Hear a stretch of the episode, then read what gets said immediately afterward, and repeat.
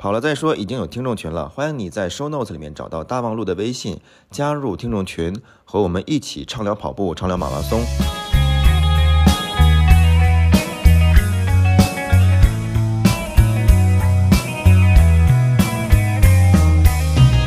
三二一，Hello，大家好，欢迎来到跑步话题播客，跑了再说，我是五年内一定要破三的大望路。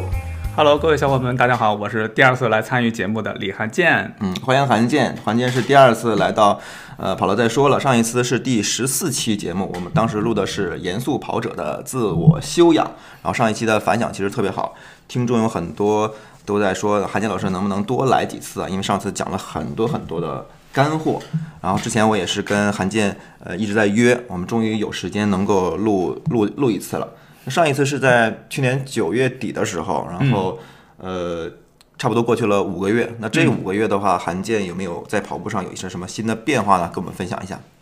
嗯，上次我来录制的时候呢，其实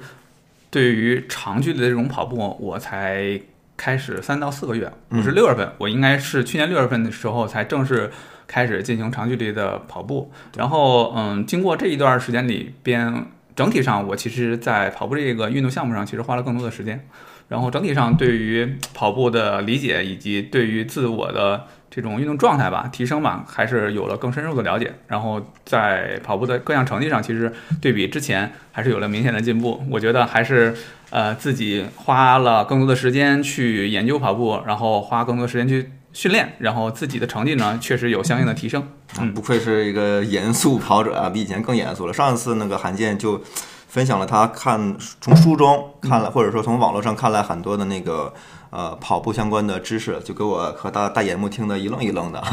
这次又看了什么新的书吗？最近？嗯，最近主要还是结合呃一些运动的损伤的问题，主要是关于跑步相关的，然后也结合我自己的一些情况呢，然后也查了一些资料，然后因为正好我们公司其实有很多啊。呃长距离跑步的，我们有一个长跑俱乐部的群，嗯、然后在这里面，其实大家经常会讨论，呃，跑步过程中遇到了一些伤病、损伤，然后如何能够避免。所以呢，我觉得在这块儿吧，可能比之前来说积累的一些更多的一些啊、呃、知识和内容。然后我觉得有有时间的话，可以跟大家做一下分享。啊、嗯，我觉得今今天时间就正好，今天时间就正好，因为韩健是呃北京某互联网大厂的那个。你是程序员吗？我忘了，我不是程序员，是我是啊、呃、运营同学啊，运营同学，但也是互联网大厂的，他们公司的跑步氛围特别好。我加上韩健认识了不下四个你们公司的，嗯、当然我不知道你们这互相认不认识啊，就是经常会在呃各种平台上，小红书也好，极客也好啊，抖音也好，就分别认识了吧。反正他们公司的跑步氛围真的挺好的。然后刚才韩健也说了自己最近又。精进了不少啊，看了很多跟运动损伤有关的，所以这次呢，我们就分享的主题就是到底如何健康跑这样一个主题、啊。然后我觉得这个时休时间也刚刚好，因为那个咱们过年不呃、嗯、刚上映了一部贾玲的大作啊，《热辣滚烫》。嗯，这个全国胖子都知道，这个贾玲一年之内瘦了一百斤，我相信应该会激发一些人去哎重新减肥啊，然后健身的这个欲望可能又非常的蓬勃向上。然后我上个月还看到一个新闻说，就是因为贾玲这部电影，然后很多健身房啊，特别是拳馆迎来这个 春节之后的开门暴涨是吧？所以我就在想的话，会不会有有一些人就是在这种情绪的影响之下，就哎贸然的健身了呀，贸然的去跑步了也好啊，然后非常践行咱们节目的这个倡导的理念啊，跑了再说，然后就忽视了这个对于基本的跑步常识的一些。呃，学习和渐进式的这个练习吧，我我觉得可能会有一些人会受伤，嗯、也许此刻就已经受伤了。所以我觉得今天呃，请韩健去分享一些啊如何健康跑这样的话题的话是比较应景的，对。然后希望能够给今年刚刚开始投入跑步的小白们去提供一些参考吧。嗯，嗯对。然后我们大概分成呃三到四个呃部分吧。我觉得第一个部分呃，请韩健老师说一说这个，哎，初跑者的话，从你的经验来看的话，都会犯哪些错误？嗯嗯，我觉得很多呃小伙伴啊，在开始尝试一个新的运动项目的时候呢，其实确实会嗯、呃、特别希望能把这个运动项目做好，不管这个项目是跑步也好，健身也好，嗯啊，这个呃，因为之前我曾经也是打球，各种球类运动，羽毛球、乒乓球，然后力量性的撸铁。嗯然后也坚持了两年，包括跑步也是从去年六月份开始。啊，对，罕。见还还还健身还撸铁，我我的 再上上两期吧，也请了一个我的老同学分享了那个健身的东西，我觉得哎健呃罕见也可以在这次节目，咱们不光说那个跑步，也可以说健身，嗯。对，我觉得很多呃，刚开始在把一项运动项目当成一些呃，不管是以减肥为主，还是说以健身为提提升自己的运动状态为主的一些运动项目，刚开始的时候其实更容易进入一个急于求成的一个状态，就是对他觉得只要我花更多的时间去努力，然后我的成绩或者说我的体重就能快速的下降，然后运动效果一定会很明显。所以说，在刚刚开始你的热情最最膨胀的时候，其实你更愿意花更多的时间和精力投入在里边。在这个过程中，往往就忽略了一些客观的事实和规律，就是任何运动项目它都有它自己的成长、技巧提升的一个过程，而不是你时间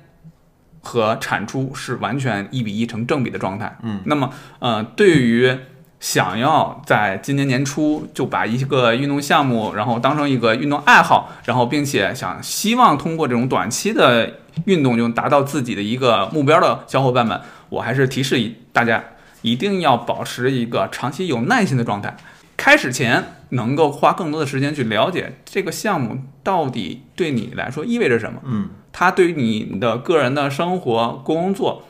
还有你自己的身体状态会产生什么样的影响？对那么同时，这个运动项目可能带来哪些运动风险？在尽量避免运动风险、保持身体状健康状态的前提下，去达成你的运动目标。嗯那这一点呢，其实是非常重要的。就是磨刀不误砍柴工嘛，对，还是要多花一点时间。在健身领域里边，其实有一句话叫“健身先健脑”，你需要用更多的知识去武装自己的大脑，你才能够分辨出在健身的过程中有哪些事情是对于帮助你没有太大帮助的，对，而不是要听网上或者说周围的人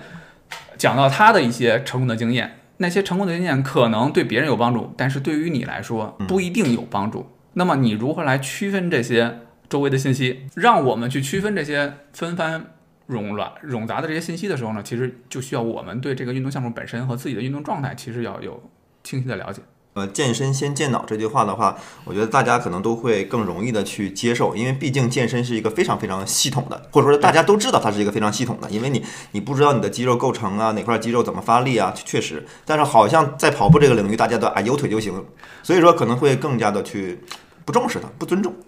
是的，我觉得就是，嗯，在跑步这件事情上，正是因为它的门槛偏低，嗯嗯 有腿就行，然后有场地、有马路，大家都可以能快速的去把这个项目开始起来，然后并且一下子花很多的时间，比如说盲目的去堆跑量，盲目的去追求配速，嗯对于一个呃新手小白来说，它是一个很容易通过数据能看到成果的。嗯怎么讲呢？就是比如说他今天跑了三公里，他明天就可能就想跑自是不是能够跑五公里。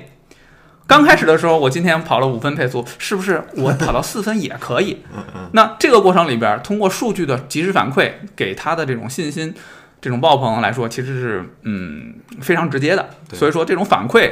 的直接性的反馈也会呃促使他花更多的时间精力去放在这个项目上。但是这也容易让一些呃刚刚开始跑步的小伙伴们进入一些陷阱，就是他认为我既然一周就能够多跑两公里，我是不是可以按照这个速度继续再提升跑量？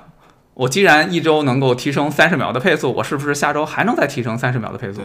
那这个过程里边，可能就会认为对于呃，可能会让更多的小伙伴们去忽视啊、疲劳的积累啊、运动就是本身长跑的技巧啊，以及对于跑量和呃跑步能各项能力，比如说你的有氧能力，比如说你的速度耐力和你的心肺能力。这一系列的专项的训练呢，他可能短时间内看不到这些事情的必要性。嗯啊，所以我觉得对于初跑者而言，呃，一定不要急于求成，先要开始的时候能够花更多的时间去了解，慢慢的去呃理解这项运动项目，尤其是跑步这项项目的里边它的一些基本规律。对，嗯，但我觉得可能你要说劝我们的初跑者，就是先去看书，先去看知识，这个确实挺难。嗯对，我觉得可以 像咱们说的，跑起来再说，但是一定要边跑边学。呃，对，要嗯慢点跑，慢点起步，然后跑的过程中去学习。比如听我们这期播客啊，就是一个很好的。啊，对，这是一个获取 对你，你一边跑不浪费时间，然后听着那个韩健的分享的话，就把这个知识慢慢吸收了。一次吸收不了的话，可以听两遍。OK，那我们进入第二个部分啊、呃那我们定义一下什么是健康跑。呃，我觉得在健康宝这个方面上，呃，第一点吧，就是你你在跑步这件事上是不是有一个健康的心态？嗯，啊怎么讲？嗯，比如说对于我们大众跑者来说，首先这个你通过跑步来呃提升自己的运动状态啊、保持健康，这个应该是一个很基础的前提。嗯，就是我们既然作为一个大众跑者，短期内我们应该不太会有机会去站到啊、呃比赛的赛场上嗯去。去为国争光，去参加国际赛事，那么嗯你跟运动员的心态就不应该保持完全的一致，就是本是本质有区别的。就是大众跑者跟运动员人家是拿那个吃饭的。对所谓的职业和专业，这跟我们大众业余的跑者，其实这里边是有本质的区别。所以说，我觉得心态很重要。你首先是不是一个大众健身的一个心态？嗯当然，这个大众健身心态跟我不断提升自己对于跑步这上面这个运动项目上的成绩，这两件事情不矛盾。对，嗯，你仍然可以保持一个健康的基础之上，不断提升自己的跑步能力，不管是你的配速、距离，然后甚至你啊、可以参加半程马拉松、全程马拉松，提升成绩。我觉得这两这两件事儿是不冲突的，但是一定要区别于，不要把运动员的职业运动员的那些运动方式、运动技巧和训练方式直接平移到你自己的日常健身过程中。，就是不要上头，对啊，对不要把自己的兴趣爱好跟人家那个吃 吃饭的家伙去相提并论。对你拿不要用自己的兴趣爱好去挑战别人的专业性，别人不要挑战别人的饭碗。那在基于这一点上，那如果定位我们仍然是一个大众跑者，嗯。仍然是以提升、保持健康的视角去进行跑步这项事情的话，那你的各项的计划，跟你包括你的时间，包括你的训练，包括你你的跟生活的这种协同，你就要做好，你就不是专业运动员，你就必须要处理好跑步这项运动跟你个人，包括跟你的生活和你的工作之间的关系。嗯嗯。嗯，嗯，心态我觉得其实是第一位的。先，如果你对这个事情的认知就有偏差，不管是你的成绩进步的很快，让你觉得你有可能去站台，或者是说参与一些真正专业性的比赛，那么这个就有可能导致你未来在跑步这这项的呃训练项目当中，你采用了不同的训练计划和训练技巧，那么这些会导致你对于伤病的积累，这会成倍的增加。所以说，我认为心态还是第一位的还大家还是要保持一个健康的心态，后面才是说你用什么样的方式 技巧啊，啊，你用什么样的呃训练作息来去慢慢的去更好的去参与到跑步这项运动项目当中来。那呃，比如说，其实网络上有很多，包括现在的一些论文也指出，应该以什么样的跑量、什么样的一个配速去是一个健康跑。我觉得呢，呃，网上会有很多信息，比如我给大家举个例子，很多信息全都指出说单次跑步时间在三十分钟到一个半小时，你的跑步的健对于健康的收益是明显提升的。如果你少于三十分钟，如果你超过一个半小时，那你的这个收益会降低。同时，当你的跑量一个月的跑量在七十到一百五之间，那你你在健康这项上，因为全因风险的死亡率会降低。但是如果你的跑量低于这个，或者说你跑量特别高，你的全因死亡风险其实会在上涨。当然，这一系列其实是数据相关的结论。并没有明确的论据支撑，就相当于为什么以你跑量到了两百的时候，就一定死亡全因死亡风险会提升？我打断一下，什么什么全什么？全因死亡风险，全部的全，因为的因。其实我理解呢，它就是因为其任何的其他原因造成你死亡的。所有的原因对对对对、哦，对，因为这个原因的统计，因或者所有因素，所有因素的统计，因为它得出这些数据呢，其实是结合了各种各样的原因导致你死亡的风险，它这种案例和数据全都会集合进来，所以说，它是一个数据相关性。嗯嗯，数据相关性。哇你这个学习能力太强了，不愧是大厂的运营。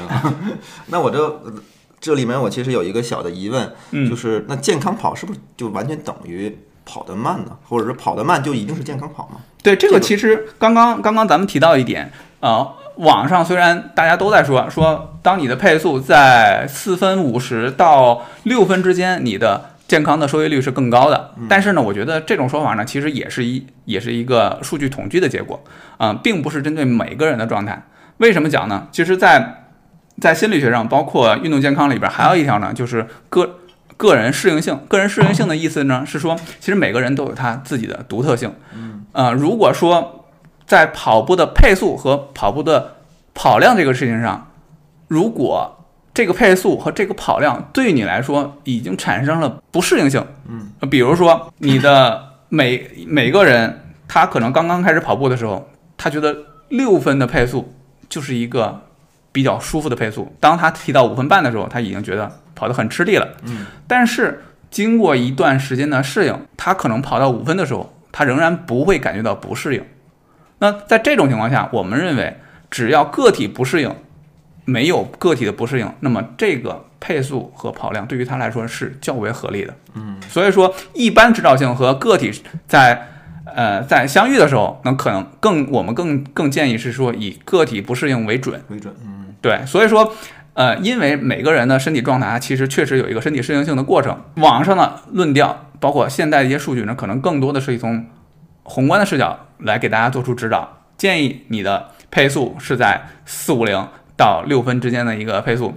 你的跑量是一个七十到一百五的一个月跑量，但是呢，其实每个人的运呃竞技状态和你的呃长时间的运动积累，对于你跑步能力的提升状态是不一样的。所以说，每个不同的阶段里边，可能都会有一个呃，在你看来是一个更合适的一个健康跑的配速和跑量。所以我觉得这一点呢，其实也是呃，不用盲目的去看网上的信息，不要盲目相信别人的，要一定要找到一个自己适合的配速和自己的体感，对，当然这里边呢，所谓的个人的不适应感，比如说，当你的跑量到一定阶段之后，你会发现跑完步之后，可能第二天或者是第三天，你的疲劳感会增加，你的肌肉的酸痛感仍然会有，不会快速的消失。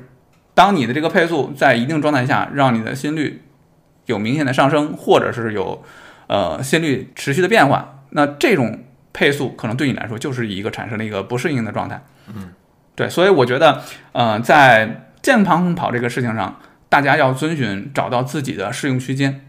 嗯，以提示保持健康为目的的话，呃不用刻意的去挑战自己的运动极限。对，就是跑得慢这件事情其实是相对的，每个人跑得慢不一样。我的跑得慢是六分到六三零，你的跑得慢可能是四三零到四分，那还没到这个状态。对，大家不一样的，就是可能是我的呃我的那个那个无氧跑已经是罕见的那个呃有氧的这样一个区间，所以每个人还是要根据自己的体感。对我我自己的一个非常呃简单的判断标准的话，就是因为每个人就是哪怕说你自己嗯跑步能力很强，你今天和明天的跑步状态也不一定一样，对吧？不它会涉及到你。这这天吃的是什么？然后你昨天加没加班，睡眠睡得好不好，对吧？嗯等等这些东西。这周二和这周四分别跑了十公里的节奏跑，嗯，对，然后配速基本是一样的，但是周二那次由于周一因为刚上班嘛，就加班比较严重，然后就没睡好，然后心里老有事儿，就是睡睡眠质量特别差，就明显的心率特别高，都飙到一百八了，就是、嗯。呃五三零的配速，我的心率飙到一百八了，对，就没法跑下去了，我就已经觉得这这次跑就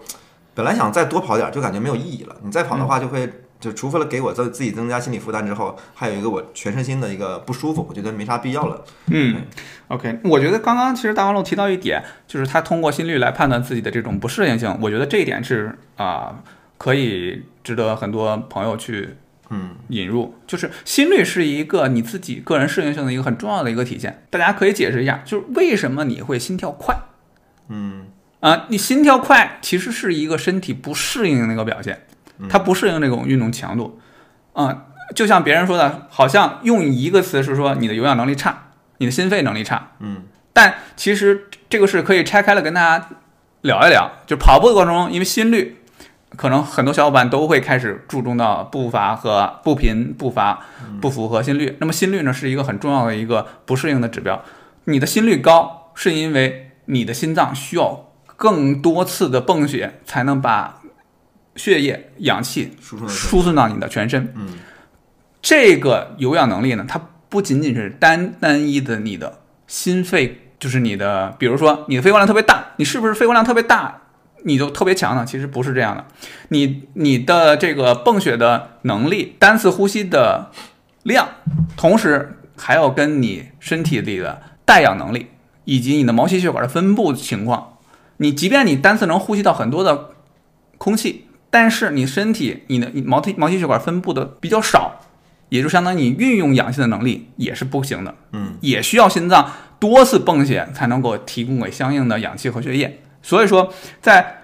心率方面，心率其实是一个非常重要的指向标。当你的心率特别快的时候，你要注意了。那我们建议的，其实你在健康跑的状态下，还是以说跑着步能唱着歌、哼着歌，嗯嗯能聊着天儿，那这种心率情况下呢，对你来说还是一个比较健康安全的。如果说你已经很难说话了，在这种心率下，其实你要注意，你的心脏的压力会不断的增大。对，当长时间，比如说你以一个高心率，比如一百七、一百八，甚至更高的心率去持续一个小时或者更长时间的这种训练的话，对身体的损害，尤其是心脏是非常大的。我给大家再用一个很小的指标，如果在座的小伙伴们是刚刚开始跑步，或者是跑步有半年到一年的，大家可以观测一下自己的血压情况，看一下你的高压和低压之间到底有差多少。这个从意义上这叫脉压差，慢压差，脉压差。脉压差，对，脉压差，脉压差是不是持续的变大？越大越好呗，变大越。其实不是的，脉压差是在一定的范围，比如三十左右，脉压差是合理的。比如说你的低压，低压八十，你的高压那可能就在一百一、一百一十五左右，这是一个比较合理的。当你的脉压差不断增大的过程中，你一定要注意，你的脉压差足如果特别大，要么就是提示你的运动状竞技状态不断的在下滑，同时有可能是你的主动脉瓣关闭不全。主动脉瓣关闭不全，主要是因为你的心脏长期在处于多次高速的去泵血状态。大家知道，心脏其实是一块肌肉，是一块人体非常强健的肌肉，它在不停的在泵。跳动，那么跳动的过程中，当它跳得越来越快的时候，就像我们身体的肌肉，你反复的去训练它，会让你的心脏变得更加强健，肌肉会更加大。那你这个心脏它其实会变大，肌肉因为你心脏它也是块肌肉，肌肉在增大，心脏这块肌肉本身它也会变大会。变大是吗？对，当你一直在训练它，高速的去泵血的时候，肌肉也会变怪不变大。得说有的人就说有一个大心脏，对，所以说运动性的功能性肥大其实是很多职业运动员，尤其长跑运动员，就是田径运动员可能都会有，主要是以跑步的运动员会更多。这是一个病吗？呃，听你说，不是不是越它大越好吗？呃 是这样的，它其实是在一定范围内，它是增强你的运动表现，但是超过这个范围，你的心脏肌肉、心心脏壁变厚，你的心脏变大，但是你的主动脉瓣儿，由于你的心房、心心室都在变大，你的主动脉瓣儿有可能关闭不严，这样的话就导致你血液回流的时候，有一部分血液不会回流回来，这样的话，你的这个舒张压就可能降低，你的脉压差会不断增大。在这种情况下，其实一定要注意，就是不要高心率跑，不要持续高心率跑。你可以偶尔一次，比如说你一周有百分之十到百分之十五的时间可以用于一种所谓的强度跑或者速度耐力跑，但是这个量一定要控制。控制你可以采用间歇的方式。为什么会有间歇的方式呢？就是它不是持续的高速，你中间有一个休息，让心脏从一百七、一百八降到一百一、一百二。这样的话呢，能让它有一休息的状态，然后你哦第二次再再挑战，间歇那个间歇的意义在于让它休息。让它恢复恢复一下，然后不是持续的泵血、高速泵血的状态。如果你不休息的话，就变成一个持续速度耐力的一个训练，而这个速度耐力的训练，其实对于心脏的压力会更大，因为它没有你，它就得长期适应这种高速泵血的状态。所以说，我觉得特别强调短时间对于这个 你的跑步能力要提升，进行这种大强度训练的时候，一定要注意这个训练的量啊，在你整体的跑量里边儿，最好不要超过百分之二十。嗯我我感觉本期节目又偏离了我们想要面对小白的这样一个初衷了，太硬核了，真的要要。但是但是我觉得那个韩健说的东西很多都是，我觉得把这件事情严肃性又提高了，就是呃我们需要知道跑步涉及到这么多跟心身心有关的呃严肃的东西，你才能够对他更尊重。因为我觉得太多的跑者不尊重了，就是年轻也就无所谓了，可能身体好，但有很多中年人确实刚刚接触跑步，然后跑跑步能力迅速提升。好像说，在他人生的三十多年之后，呃之内，发现，呃，终于有一件事情是我擅长的了，然后就猛着跑。对我，所以之所以反复强调这个事情，因为心脏的这种影响大大部分都是不可逆的。嗯，就是比如说你有功能性的肥大，就是运动功能肥大，它不会再缩回去了，因为这心脏的肌心脏壁一旦变厚的话，它就不会主动再回来。然后主动脉瓣的一旦产生，它也是很难再恢复的。开刀手术也不能把那点肥大给切下去了。那个我还没有研究过是不是可以，但是逻辑上是不太会自然恢复的。所以我就作为普通跑者，咱没必要，咱对所以是为了健康，就跟跟韩健说的，就是我就估计心脏跟那个半月板是一样的，就是不可逆的。对，是的，所以我在这里面其实也是强调，嗯、在以健康跑的视角下边，大家还是要把适宜的配速和跑量当做你正常的训练计划的最重要的一部分，而不是要刻意的去挑战自己的运动极限，去进行大大强度、长时间的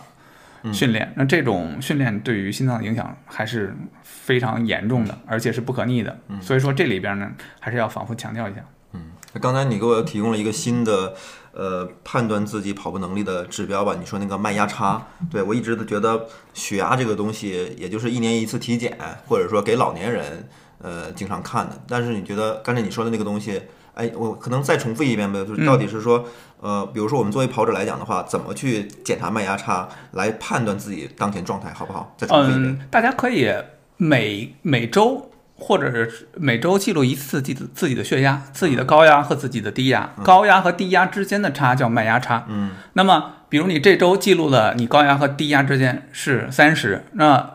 下周看它是不是在持续变大。嗯，如果这个脉压差是一个持续稳定的，那其实对你来说就没有太大的风险。那如果你在这个过程，比如说一个月到两个月之间，你其实增大了一些高强度的训练，那么这一个脉压差的记录一定还是要去做的。啊，就是如果说增加了一些高强度的训练，它的脉压差是会随之变大的吗？呃，正常情况下会有变大，但是，嗯、变大的情况下，一旦超过，比如说你的脉压差超过四十，比如你的低压是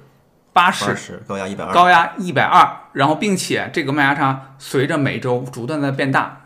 一定要去医院去单独做一下检查。但是这个需要连续记录才有意义，对不对？对，它是连续记录。那我们听众如果对这个是呃新的指标有感兴趣的话，可以自己去连续的监测一下，对，以判断自己的当前的当前状态的一个运动能力和对身体有没有呃大大的变化。嗯 OK，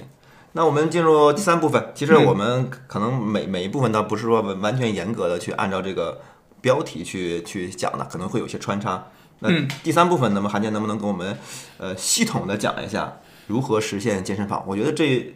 这部分的话，希希望你能够说的再初级一点。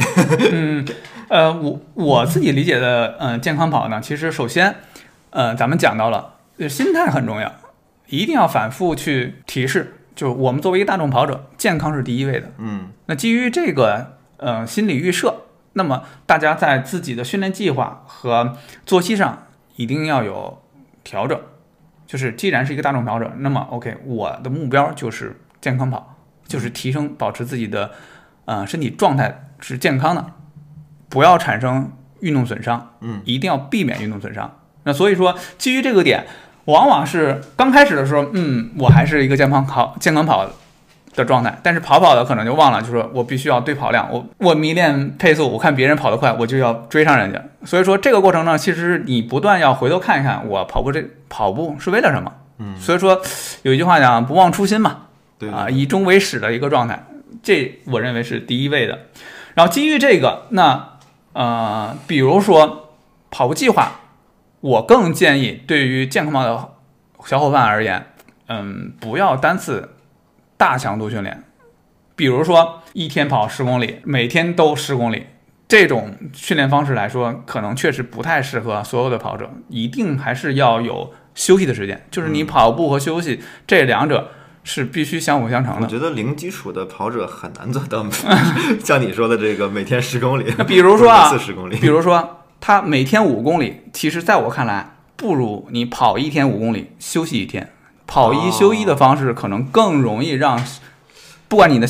是让你的肌肉，还是让你的膝盖、你的半月板，包括你的运动神经都有休息的状态。连续跑可能前期来说，对于小伙伴来说，他认为三公里好像没啥，五公里没事儿，我可以每天跑一个五公里。对，我觉得这是个好话题，因为那个一直，嗯，比如在抖音上，经常会有这样的人做这样的选题，到底是，呃，每次跑五公里，每天跑，还是说单次跑十公里，隔天跑，到底哪个好？嗯，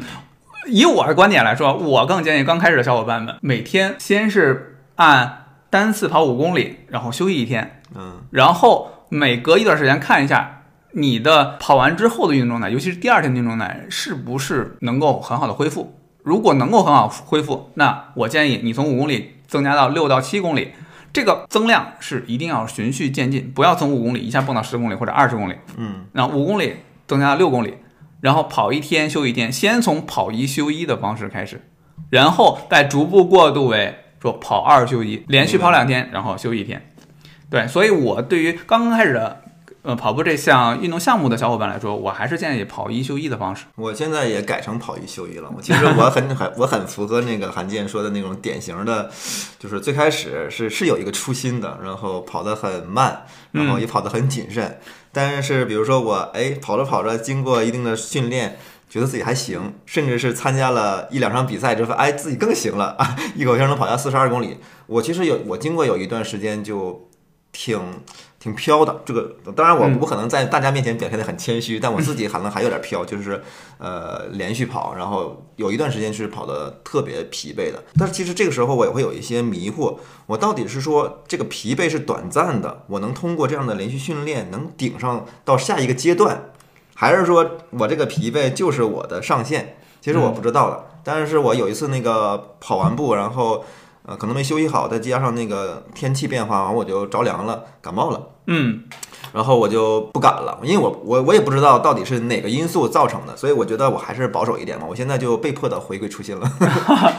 呃，刚刚大红路也提示了一个很好的一个呃案例吧，就是说我们在一定阶段里边儿判断身体的不适应性，还有一个就是你的免疫力是不是有降低。这种降低呢，其实在一定程度上就说明你的身体的疲劳程度，同时已经抑制到你的免疫系统。为什么会有这种情况呢？其实在，呃运动生理学上有一个叫免疫窗口期，这个窗口期呢大概有二十四，最多到七十二个小时。这指的是什么呢？就是你在单次的大强度运动之后，你的免疫系统其实会处于抑制状态。啊，开口了，对 这个状态下边儿，其实病人体对于细菌和病毒的抵抗力是偏低的。的。为什么呢？是因为你的大强度训练的时候，你的身体的各项激素和运动机能，主要是为了提升你的身体的运动状态。这样的话呢，就会变相抑制你你的身体在免疫系统里边的功能。嗯，所以说我们叫免疫系统的窗口期。这个窗口期大概，嗯、最短是二十四，最多的时候会到七十二。正常情况下就是一天到两天，就刚运动完的第一天，运动完结束的第一天和第二天，其实是免疫系统偏弱的。嗯，那这呃，这个可能一些小伙伴们可能就在想，那如果运动免疫系统会抑制的，那是不是运动会让免疫系统降低呢？其实从长周期来看，免免疫的窗口期一旦关闭，那你的身体的免疫系统的能力其实会提升的。所以说它是一个循序上升的一个螺旋上升的状态。我觉得这可能一定程度上可以解释了为什么在前年因那个那个疫情政策放开之后，嗯，很多跑者都感冒，甚至频繁感冒。我觉得这可能有是一定的因素，因为作为跑者来讲的话，他要连续跑步，所以他甚至有很多那个。呃，大跑量跑者或者高强度的跑者的话，他经常跑，他就没有没有休息时间，他不给自己休息时间，他觉得自己身体也 OK 嘛，然后病毒就侵袭了。是的，所以说，呃，你在通过一段时间之后，你发现你特别疲劳，在疲劳的状态下边，其实大家还是要增加休息，就说明这个运动量对你来说其实还是一个蛮大的。嗯然后身体的适应性它是一个螺旋上升的状态，螺旋上升就是相当于你可能一段时间之内，你发现你跑量增加，你的疲疲倦感不会有，嗯，但是当你再不断的增加跑量的时候，你会发现你的疲劳感消失的时间会变长。那在这种状态下呢，说明这已经开始进入一个小的平台期了。那在这种状态下，你可能先要做到优先是减少跑量，增加休息的时间，然后同时增加你的食物食物的有效的摄入，就比如说增加蛋白质的摄入，增加有效的呃不饱和脂肪酸的摄入，这样的话能够能保持身体的免疫系统的正常，做好防寒保暖。嗯，对，所以我觉得就刚刚刚刚提到的一个点，就是说，呃，疲疲倦感和你的免疫系统对你的这种不适应性是提示你要减少跑量、增加休息的一个很重要的点，也也跟小伙伴们提示一下。哎，你自己的训练计划是怎么安排的？能不能给我们做一个参考呢？啊、或者说你的自己的训练计划从你跑步到现在是有一个什么样的变化的过程吗？你是你在这里面是有一些非常的理性的思考在里面的。我刚刚开始的时候呢，我其实是经历了过一段儿跑一天休息两天，因为那个时候我刚刚开始，就是去年六月份的时候，啊跑一天休息两天，呃然后怎么想的？因为我当时直到现在，我从去年六月份到现在来说，我的力量训练是没有停的。嗯，我一周六天的力量训练其实是都没有间断过，就是每天至少一个半小时的力量。你每天都做力量训练？对我每天一个半小时，所以说我当时在有氧和无氧这两个运动项目上，其实都是在保持。所以说我担心我的呃每天的一一个半小时的力量训练，其实也会呃给自己的疲劳感增加。所以说呢，在有氧跑的过程中呢，我其实是跑一天休息两天。嗯啊、我是一个比较保守的。然后跑了大概两个月左右的时候，我发现其实这种方式的对于我来说，其实压力并不太大。嗯因为我之前确实有很多的运动基础，嗯，不管是撸铁，还有其他的球类运动，包括攀岩和徒步等等。所以呢，我从第二月开始，基本变成了跑一天休息一天。到现在为止，我基本是按照跑一天休息一天，也就是一周周一跑，周三跑，周五跑，或者是呃周二、周四、周六，然后周末会安排长距离的训练。嗯，一周也就是最多四次。对，最多是四基次，我我一般不会超过四次的跑量，最少是三次，三到四次是一个对我来说现在来说是没有太大压力，就是嗯，跑完的第二天基本状态就能够恢复的差不多。虽然手机手表里边提示的疲劳值是很高，但其实对我来说可能状态嗯还不错。然后我在过去的几年里边，其实我一直没有出现感冒生病的状态。对，刚才我们录制之前的话，我说我最近那个跑跑步能力下降很多，估计跟我之前的几个月，呃，连续感冒过两三次有关系。然后韩健说，从大家都阳的那个阶段，他就没阳过，这个还挺 对我可能阳了之后，也可能没有任何的指征，就是我都不知道我自己阳过，然后没有特别严重的。包括我身边的人，过年的时候，其实好多人都在感冒发烧，嗯，大家一起打麻将吃饭，但是我好像一直还是自我认为是比较健康的一个状哎，态。你你知道前年那个就是大家都普遍阳，甚至嗯二阳三阳的那个时候，对，呃，就是跑圈里边儿有很多人被跑跑圈外的人 diss 成什么样嘛？就是还跑步呢，跑马拉松呢，你不照样感冒吗？照样阳吗？对，我觉得这个可能，呃，可能一部分跟这个病毒是不是特别强有关系，再一部分就是跟跑者本身自己的那个。就像你说的，它是不是给病毒释放了那个窗口期，啊有应该有很很大的关系。但是我估计很多人是不自知的，比如说我就不自知，嗯比如说我觉得自己没问题，嗯，然后对我特别有一种朴素的那种呃努力观，就是怎么讲呢？哎，现在我很我比较累，说明呃说明我还不行，我应该再加加紧训练，然后嗯让我快速的跨越这个阶段。嗯，对，我觉得这个这个里边其实可能提示到的是说，呃，疲劳的程度到底对你来说到什么程度是有明显不适的？就刚有一点点的疲劳的时候，我觉得这个还挺难判断的。对这个其实是一个很难所以我觉得，严格定义的一个内容。所以我觉得可能就得像罕见这样的，就是很很有计划性，不要被这些外界的或者自己内心的一些主观的情绪所干扰。嗯嗯，你你的计划就制定了，就严格执行，执行一执行了一段周期，你发现确实没啥，然后可以试探性的加量，是不是或加强度？对，我觉得还是要循序渐进，因为在这个过程当中，至少咱们今天讨论的话题其实还是一个健康嘛，就是大家并没有明明确的这个呃比赛的要求，或者说一定要提把自己提升到什么状态，对对对，保持健康不生病，嗯，这个我认为是一个对，因为大部分的跑者来讲的话，其实不像我们一样有非常明确的破三的目标啊，像我这样的自不量力破三的目标啊，五年内一定要破三。其实我我不知道这个比例，因但是比例应该不算特别大，嗯。就是说真的想去参加马拉松，真的去为一个成绩，所以绝大部分人可能还是出于这个减肥的目的，呃，健康跑的这样的一个目的，让身心健康的这样一个目的。嗯，所以我在这个方面里，其实还是啊、刚刚给到了大家建议，然后初跑者来说，还是建议能跑一休一，同时要注意饮食和休息。嗯，因为饮食，呃，因为可能有些小伙伴想跑步就是为了减肥，那我是不是我使劲跑，我少少吃一点，就会更快的掉秤？那我这里边其实也可以给大家再普及一下一个数据概念。嗯，你跑五公里，用一个我们我跟大望路的一个身材和身体状态来说，五公里你基本消耗的也就三百多大卡吧。十公里的话，我的身高现在是幺七八啊，然后体重呃现在体重变轻了，以前大概七十公斤，这样的话十公里的话大概是七百多大卡。那么七百多大卡啥概念呢？就是一斤脂肪大概能够提供的热量呢是七千七百大卡。才十分之一不到。对你相当于你要跑十个十公里，你才能够燃烧一公斤的脂肪。但是，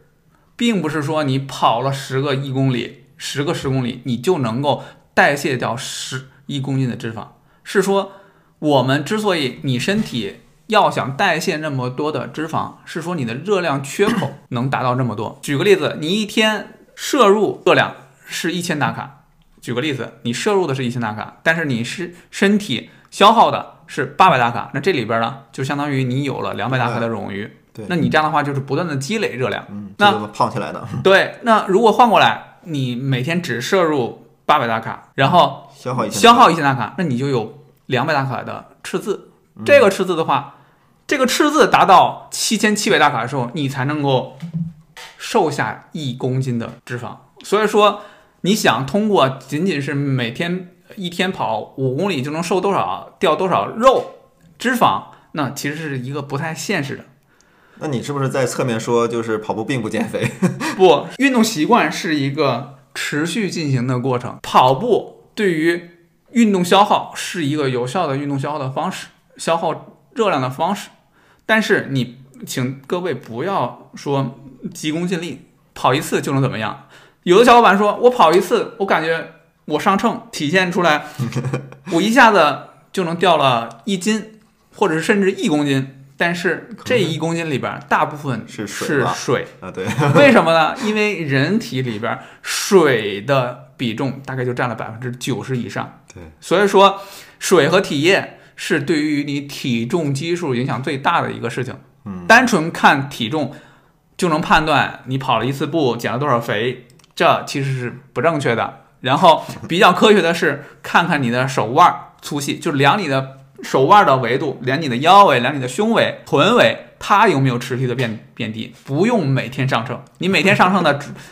你多喝两杯水，你的体重就回来了。我觉得应该是击中了很多人的内心，就是刚刚运动，无论是健身也好，还是还是跑步也好，哎，当天一定要再称一次，第二天还要再称一次，然后就盯着自己那个数值有没有变化。对，所以不要有变化的话，不要有数值的焦虑。然后还再回到之所以是提到说饮食很重要，就是你不管你是跑步也好，还是健身也好，饮食能够帮你身体有效的恢复。嗯，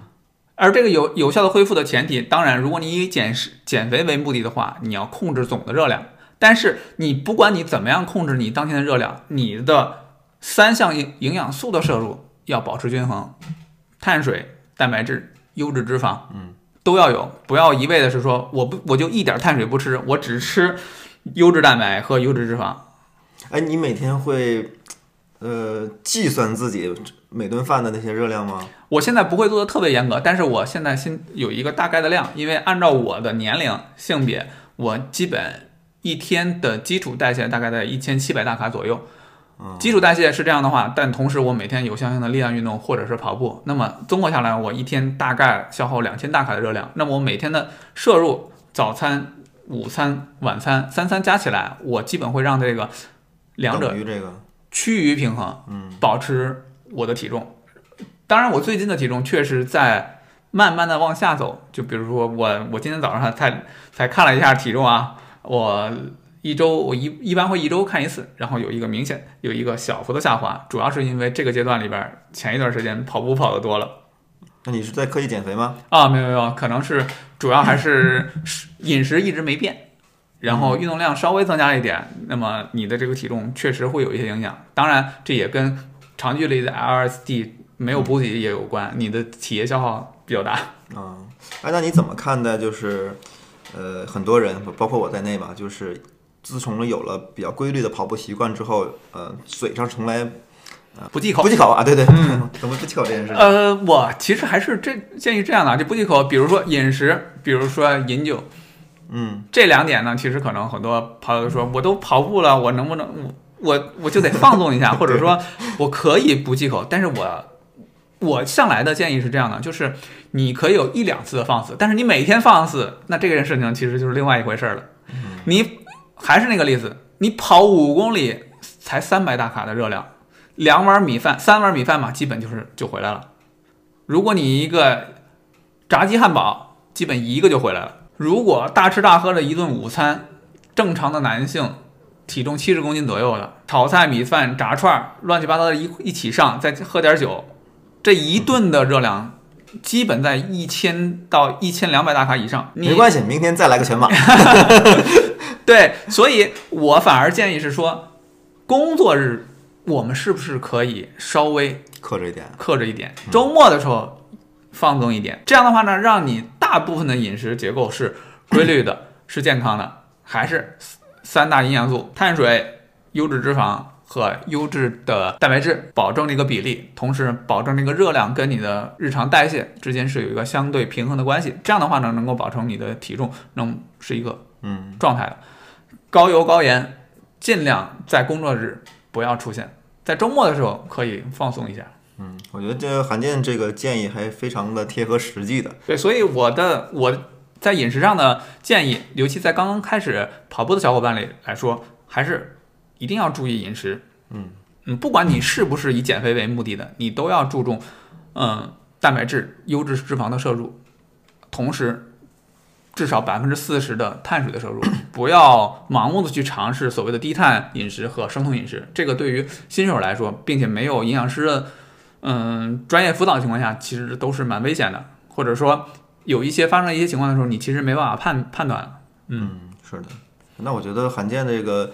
关于营养是不是也可以分享一下？我觉得可以在哎，我们看那个听众上那个反响啊，如果大家都觉得呃希望从获取一些营养搭配上的怎么吃。方面的可以给我们留言。那我看看呼声啊，呼声高的话，我们就请这个罕见单独针对这个话题再呃掰开了揉碎了讲一讲。你回去备备课啊。好啊，那我再把我的营养学的书再翻回来看一看。对，然后我还有一个最后一个问题，就是因为罕见本身还是一个呃有健身习惯的，刚才他也说了一周有六天的撸铁的这样的一个安排，所以我在在想，就是说大家都知道。啊，可能不是不一定大家都知道吧，就是可能跑步了一定的一定时间的人会知道说，力量其实对跑步是有促进作用的，嗯但是确实撸铁这件事情门槛还是有的，嗯，所以我想请韩健呃再客观的跟我们分析一下，就是对于跑者来讲，嗯，特别是对于初跑者来讲的话，力量的作用是什么？以及如果一个人真的能够既跑步又做力量的话，你给他什么什么样的建议？频率啊，做什么运动啊这些建议？嗯，我首先还是第一点，就是首先要搞清楚一个定位，就是你是把健身或者说以肌肥大，呃，就撸铁这个事情是更主要一点呢，跑步更次要一点呢，还是跑步更重要一点，撸铁更轻一点呢？我觉得这两者，这两者想做到完全对等，其实是比较难的一件事情。你你是怎么分的？我现我在过去的时候呢，其实撸铁占的比例更高一点。现在呢，跑步的比例会更高一点。就是撸铁现在已经成为我一个生活习惯，然后工作的工作日的时候也会有拿出固定的时间去来，所以说这个习惯一直保持。然后跑步呢，你要从单纯的时间投入上，好像是跑步没有没有撸铁的时间长，但其实，在跑步的额外的一些学习和呃训练计划的设计上呢，其实可能花了更多的时间，因为撸铁只是延续了我之前的计划。嗯，所以说这两个呃不能完全用时间来衡量，在我心里现在这俩是跑步可能更更多一点。嗯，然后呃，如果你是以撸铁为是为核心目标的，那么你跑步呢，其实更强调你增加你的一个有氧能力，然后增加你全身的呃功能性的训练。然后，如果你跑步为主的话，你的你的撸铁训练可能更希望，如果你更希望通过增加力量来提升你的呃跑步的能力，比如说啊，我下肢的稳定性训练和灵活性训练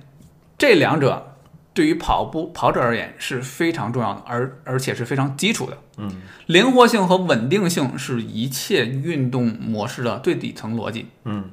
我给大家举个例子，很多跑者想要把自己的步幅变大，步幅变大的第一个环节就是说你的髋关节灵活性有没有，其次才是说，当你的能力能不能驾驭这个大步幅多长时间。如果你的灵活性就不够，那不好意思，你就根本不可能掌握大步幅的技巧。哎，我现在的步幅就一直在九十到九十九之间，我就很难突破，除非我跑得特别特别快，才能嗯跑一点零五左右。就是我很愁这个事情。啊，我觉得呃，其就是很多听众的小伙伴可能都会遇到这种情况，但是我觉得步幅这个事情一定是之后放，为什么呢？嗯，你步幅放不大，刚刚讲了，第一个是你的灵活性、稳定性够不够，嗯就是你的髋关节的灵活，你的步幅能迈多大，这是第一位的。第二位呢是说你单次能迈这么大，你能够以大步幅能够跑跑多长时间？嗯，好，往往是说有一定运动习惯或者跑步时间经历的，主要是被后者限制了。就是你不是灵活性不够，你主要是因为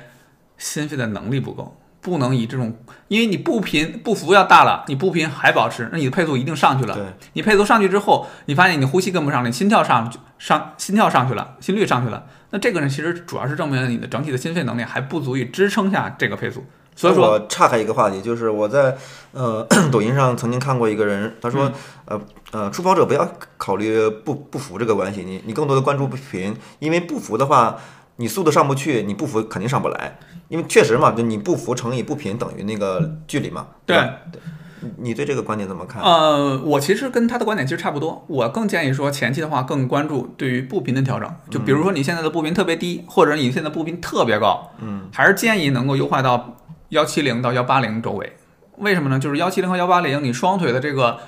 本身滚动效应会更高一些。这种幺七零到幺八零，你的落地时间，单腿的落地时间，单脚落地时间会更短，嗯，减少更多的腾空时间。更多的腾空时间就代表了你单腿落地的时候，你带你你的身体承压，膝关节、踝关节的承压会更多。对，你的步幅越大，步频越低，那么你单次落地的时候，单脚承压更大。短跑运动员单脚基本承压五倍左右的体重，你相当于你一个人的正常体重可能七十公斤，五倍体重。三百五十公斤单脚承受在你的膝关节和踝关节上，其实对你膝关节、踝关节压力非常大。长跑运动员单脚落地，基本也是两倍、两到三倍的体重压在上面。减少腾空时间，增加步频，保持一百七、一百八，这个对于正常的跑者而言，可能是一个更加经济的方式，从而减少你伤病的风险。然后，当你的跑步能力不断提升的时候，灵活性、稳定性也不断提升的时候，你会发现你的步幅确实会随之增大。当然，经过专项的开关的训练，下肢的力量的训练，会让你保持大步高步幅的这种能力会不断的提升。嗯，当然，这个是一个进阶的训练内容。所以想要提高步幅，一方面是增加自己下肢的那个力量和灵活性，再一方面就是心肺能力更强，你才能支撑你跑这么跑那么多的时间啊、对对对对，你你单次跑了几步大步幅没有意义嘛？你要跑对四十二公里呢，你高速的话，你可以跑一跑一四百米，但是你想跑步，它是一个长距离的问题。对，你能跑多少个四百？这个是一个很关键的内容。刚才话题被我岔开了，嗯还是回到那个跑步跟力量这个。刚才提到的是那个下肢的灵活性，嗯下肢的灵活性和稳定性是呃，对于初跑者而言，我是建议大家一定要增加。就比如说在跑休日跑，刚刚的建议是说跑一天休息一天，那么休息的日时间里边，大家要做一些灵活性和稳定的训练，并且可以在柔韧性，比如说跑完之后的当天或者第二天进行拉相应的拉伸的活动。这些拉伸活动其实对于灵活性、稳定性来说也是非常重要的。灵活性越好，比如说你的髋关节灵活性越好，膝关节灵活性越好，那么会让你在保持稳定性的前提下，能够有更好的运动表现。嗯，然后比如说我们经常会做做的一些单腿的绕泡沫轴，当然这个很难通过文字来描述啊。我大概能想象到。绕泡沫轴就是把你的髋关节的灵活性打开，横向打髋关节，然后包括啊、呃猫犬式，包括包括呃这种死虫式、嗯四足式，这些呢全都是基于核心稳定性的情况下增加下肢的灵活性的一些训练。对于一些进阶跑者，那对于下肢的力量要求就会不断的提升。比如说百分之八十体重的，就是百分之最你最大力量的百分之八十的杠铃深蹲，对于你下肢在高速运动前呃情况下的抬腿能力，其实是非常重要的啊。当然，这些都是可能当你的这种对于跑步的能力要求到达一定程度的时候会涉及，但是我们仍然还是建议刚刚开始跑步的小伙伴们，先从灵活性、稳定性开始，然后逐步进阶到力量性的训练。力量这个事情的话，如果没有画面感的话，其实很难讲。对啊，所以我觉得那个刚才的韩健提到的几个动作吧，其实大家可以如果有兴趣的话，呃，就可以去相应的去搜索一下这个动作该怎么做。嗯，对。那比如说你拿我来举例子吧，比如说我现在还就是开始践行这个跑一休一的这样一个计划了，你也给我评估一下。比如我现在就是周二、周四和周六跑三次，然后周二和周四我都是各跑一个比马拉松配速快十到十五秒的这样一个，应该是叫节奏跑吧，十公里。嗯然后那个周末呢，我会跑一个二十五到三十这样的一个 LSD。嗯，对，然后我其他的时间其实我都可以做力量训练。对，我我是我需要每天做吗？但我我因为我上周呃周二晚上做了一下，嗯，我疼到了现在大腿，我是做了一百个深蹲，然后一百个臀桥，加上三十个俯卧撑，好疼啊！呃，我觉得是这样的，就是嗯，在跑休日进行力量训练呢，还是要有一定的计划的。嗯啊、当然，刚刚大旺提提到的是说做了一次，然后疼了好几天。我们讲肌肉性的炎症酸痛，这个呢，其实对于刚刚开始健身的小伙伴来说都一样，不可避免啊。对，是不可避免，因为你的这些肌肉，嗯、没有经过大强度的力量训练，你一下子上到很大的强度，这就是 身体在想你干嘛呢？这是必然的。呃，你的轻微的酸痛呢，其实是一种身体良性炎症的表现。那么，我们建议是说有计划，比如说你跑休日，今天我就蹲腿，嗯那今天就蹲腿就可以了，就不用做上肢的训练了。你把上肢和下肢，包括灵活性的一些训练，把它完全分开，把动作都分开，把分开的意义是什么呢？是让你的身体不至于那么疲劳。哦哦哦，有一个休息休息的时间，就比如说你你不需要周一跑完之后，周二把全身的力量全都练了一遍。嗯那你这样的话，你一方面呢是说你可能练的不是那么到位，嗯另外一方面呢，你身体，那你周三跑完之后，周四你再来一遍吗？嗯，对吧？这样的话呢，你还是一个循序渐进的这样一个原则。对，所以说在跑休日进行力量训呢，建议把这些动作全都分开啊。比如说你周一跑完，你周二先做下肢的灵活性训练，嗯那灵活性训练必然不会上太太大的重量。对。那么你周三跑，周四周四的时候增加一些，呃，踏频踏速的训练，比如说小步快跑，比如高抬腿，然后周六周六你 LSD LSD 之后的周日，你可以增加一些力量性的训练，啊，当然力量训练放到周中最最好，因为你 LSD 对你的身体运动负荷其实还是蛮大的。所以不建议说你你大运动量的跑完之后，你再进行大强度的力量训练，那这个其实是这个压力是很大的。太及时了，我本来还想我明今天跑了三十二公里，我明天应该进行点什么力量训练。你这么说，我明天就躺着了。运动负荷，明天其实可以建议做一些灵活性的训练和拉伸性的训练。拉伸比较好。拉伸其实真正能够进行一种有效的拉伸，其实也是拉伸完了之后，你也会发现你满头是汗。哦，对对对对对，对，所以说我觉得真正有效的拉伸，有效的拉伸其实 是很累的，因为它会调动很多你平时不太应用的一些小肌肉群，嗯，包括你的韧带，呃，保持韧带其实也花呃韧带的张性、张力，这个时候你身体会花额外的那些力量。啊，对我就是 没搞懂为什么拉伸这种看似放松的动作会让人累。呃，这其实一个一个很复杂的问题，因为首先是一些运动神经的调动跟你平常的运动习惯是完全不一样的。啊，另外一个一些它会调动一些深层次的用于稳定的肌群啊，比如说我们认为跑步过程中，包括呃我们做深蹲的过程中，主要是以大肌肉群为主，比如臀大肌，比如股三、股二、腘绳肌。但是你在进行单腿稳定性的训练的时候，它其实调动的是你的臀中肌和臀小肌，包括髂腰肌、内收肌等等。啊，当然内收肌不是啊，呃，就这一系列是用于深层稳定的肌肉群。这些新稳定的肌肉群往往是小肌肉群，这个小肌肉群本身又很小，你的运动神经平时对它训练的很少。这个时候，你的运你强制你的运动神经去调动那些小肌肉群的时候，你会发现你会花你的费力度是很高的。嗯，就相当于用你的你的神经的目的肌肉的能力提了更高的要求。在这种时候，你会发现你特别累。大家可以尝试一下。呃，如果自己家里有瑜伽球或者是波速球的话，你可以采用单腿站立的方式去增加你的下肢的稳定性的训练。你会发现，光站在那个不稳定的平面上，就会花了你很多的时间精力，而且你的汗会不停的往下冒。不是因为你下肢的力量不够，而是因为你下肢用于稳定的肌肉群的力量不够。对了，那个韩建，你有没有自经营自己的自媒体之类的？我觉得可能会有很多人感兴趣。嗯，看你的一些内容有吗？我抖音最近在开始拍一些内容，然后用于一些主要是一些运动康复的，比如说运用灵活性、稳定性的和髋关节灵活度的，嗯啊，然后包括下肢稳定性的训练的一些。太好了，你抖你的抖音号叫什么呀？公开吗？现在 可以公开，可以公开。我的抖音号叫村口叶里夫，村口夜里服是吧对？OK，那个一会儿把截图发给我，然后我发到本期节目的那个 show notes 里面。嗯嗯，好的，好的，好的。嗯。那我们今天讲的挺特别多了，然后韩天还有没有没有提到的想要分享给初跑者的一些建议？嗯，我觉得，嗯，最后的建议还是大家保持一个好的心态，嗯，把运动，不管是跑步还是另外一项运动，当你决定把这个运动当成自己的一个很好长期要坚持的运动项目的时候，要保持长期有耐心。最后我们拼的还是一个韧劲儿。运动这件事情。一定是以年为单位的看到成果。对对，如果你希望短期一两天能见到效果，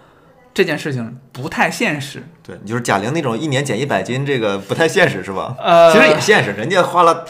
重金去达到了，对，人家不上班，人家请营养师、请教练、康复师，他他的他的那个减肥可能是一个系统工程，他不是一个普通人能够呃复制的这么个东西。对，所以我我建议说，长期有耐心，就是你不管。对这个运动项目本身有耐心，还是说你真正在开始的时候都要保持耐心？不管你遇到这些问题的时候，你说我要轻言放弃，你要想一想，任何人在任何运动项目上，他要达到很高的高度的时候，他其实也是花相当的时间去践行它，去学习它。嗯，别人需要 N 多年才能达到很高的水平，那凭什么你可以在短短几天之内就能达到别人的高度？对，如果你达成了，是不是对别人的不公平？就是还是要有点自知之明，是吧？对，所以我觉得还是要遵循客观规律，对对对，长期有耐心。OK OK，今天韩健说的真的，我觉得比上次说的 还要好，真的已经非常期待下一次的我们聊点什么东西了。加紧学习啊，加紧学习。好的，我努力回去学习，学习不能停。然后关于提到这个以年为单位进行运动，包括韧劲儿这个事儿，如果大家觉得自己不能坚持得住的话，欢迎加入我们跑了再说的听众群。哎，韩健没有加了，韩健加了进来？好，我加进来，加进来。然后我估计很多人会有很多问题直接求教于你。然后相互学习，对，加进我们听众群之后，那个把每天的那个运动的记录打卡发到群里面啊，接受大家的那个鼓励，然后你也看别人怎么运动的，然后大家相互影响，相互学习，好吧？好的，好的，好的。那今天非常非常的感谢韩健能够再次做客，跑了再说，我们期待下次再聊。好，好的，好，谢谢各位，再见，拜拜，拜拜。